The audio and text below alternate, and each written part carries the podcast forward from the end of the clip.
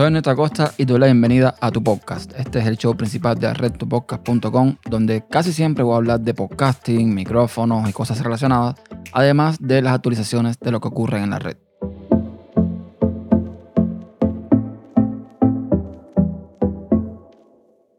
Bienvenido a un nuevo episodio de tu podcast y hoy, como no, vamos a hablar de podcasting. Y vamos a hablar de algo que yo estaba comentando con un amigo que está un poco decepcionado con respecto al tema del feedback, al tema de los comentarios, porque ya lleva bastante tiempo haciendo podcast y prácticamente no recibe ninguno.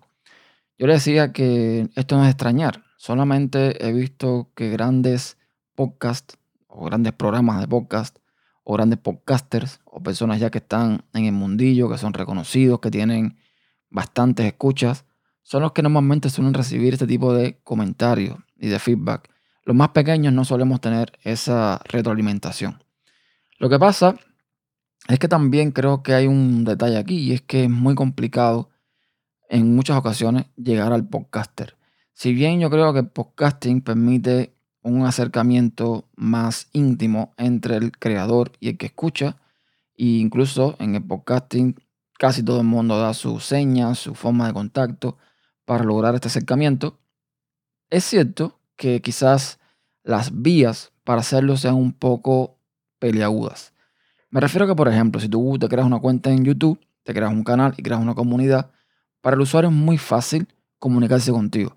Porque vas a ver videos mediante la aplicación de YouTube normalmente y vas a tener el formulario de comentarios para decir lo que tú quieras o bien puedes darle a la manito para arriba o a la manito para abajo.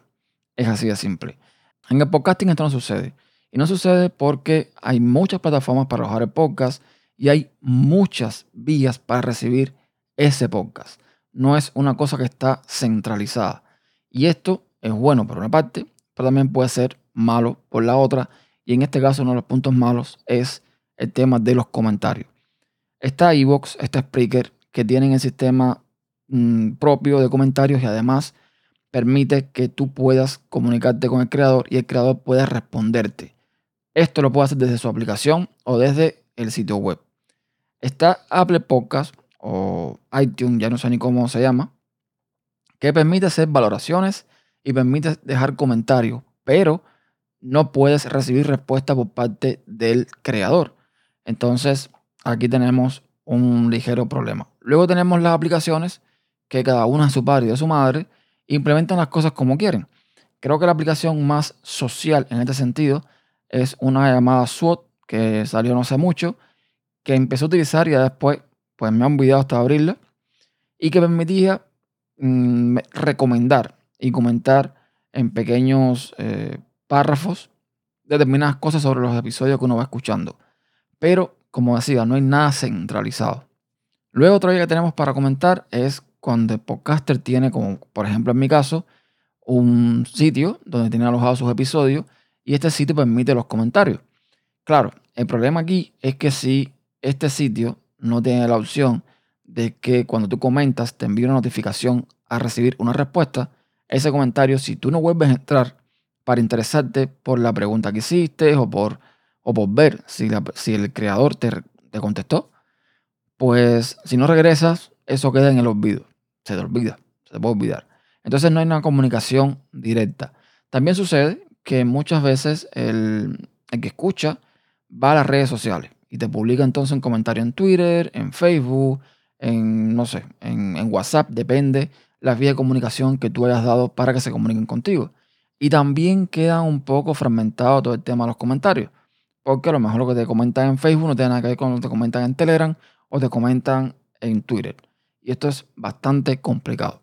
Yo estaba el otro día pensando que sería muy interesante que Apple que al día de hoy sigue teniendo, digamos que el, imperio del directorio de iTunes o de, o de Apple Podcast o como quieras llamarle, repito, pues podría hacer mucho al respecto.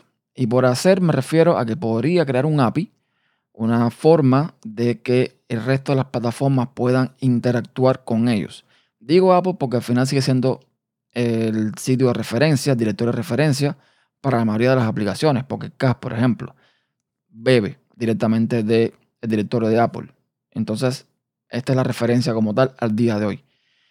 Y podría entonces, como hacía, crear un API que permita que, por ejemplo, Evox o Spreaker o Blu-ray o cualquier otra plataforma que haya afuera y que permita comentarios, pueda enviar comentarios a Apple Podcast y recibir también al mismo tiempo comentarios del creador.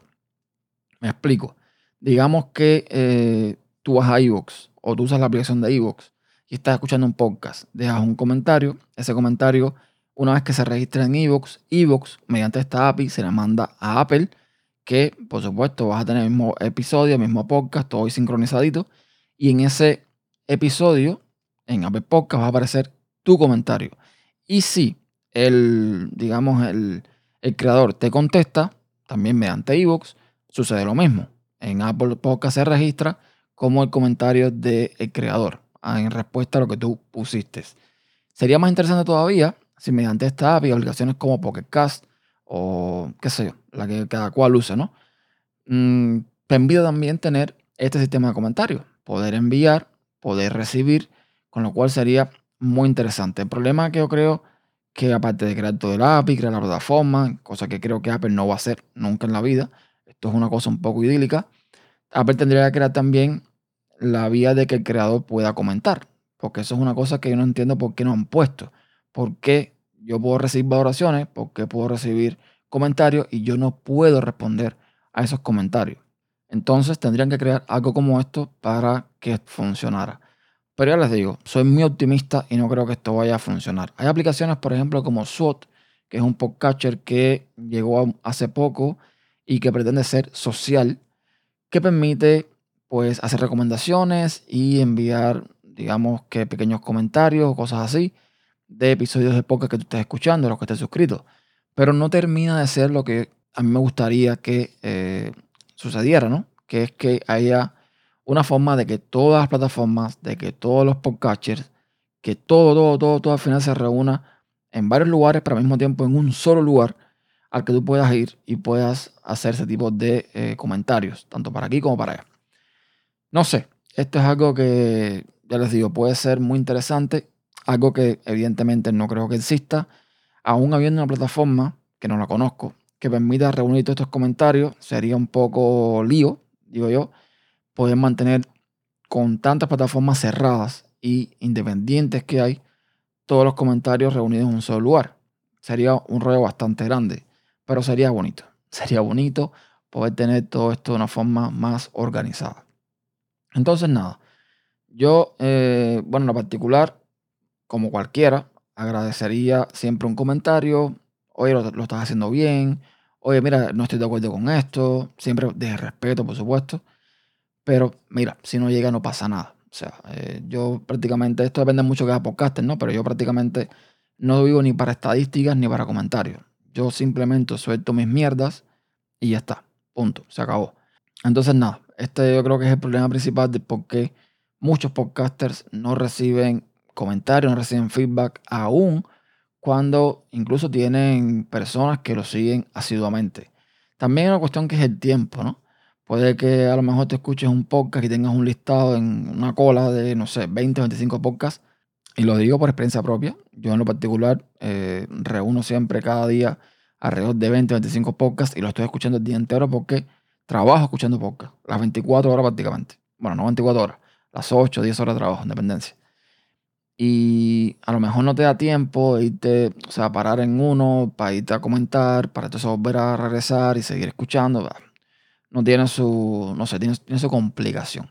Pero bueno, yo creo que ese es el problema. En, ese, en esa parte creo que el podcast o el podcasting es un poquito desagradecido, ¿no? Pero bueno, es por naturaleza propia, por la forma en que funciona, desgraciadamente es así. No tenemos una vía cómoda, rápida y fácil de dejarle un feedback a tu podcaster favorito.